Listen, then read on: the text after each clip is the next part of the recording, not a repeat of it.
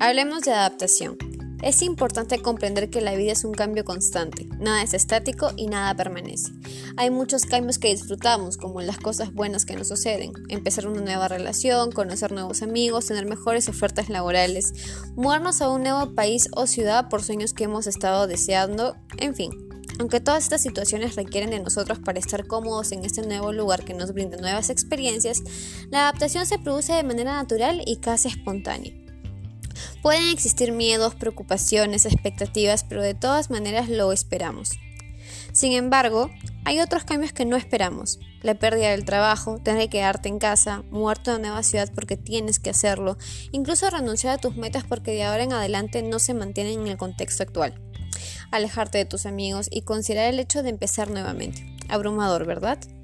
Quiero que sepas que de cierta manera todos estamos pasando por lo mismo de una u otra forma. Algunos nos afecta más que a otros y es importante saber que el proceso de adaptación pasará y el nuevo escenario será nuestro nuevo espacio de confort.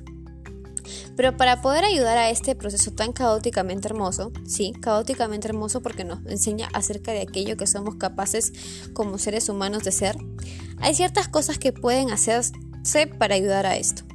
En primer lugar, Podemos intentar evaluar el espacio que ha cambiado. ¿Cómo está mi contexto? ¿Qué sucede a mi alrededor? ¿De qué manera me afecta? ¿Qué tan difícil resulta esto para mí? Además de eso, tenemos que prestarle mucha atención a las emociones que nos producen los cambios. ¿Cómo me siento con estos cambios? ¿Tengo miedo, tristeza, dolor, ira? ¿Por qué el hecho de dejar mi casa me produce ira, por ejemplo? Y aceptarlas.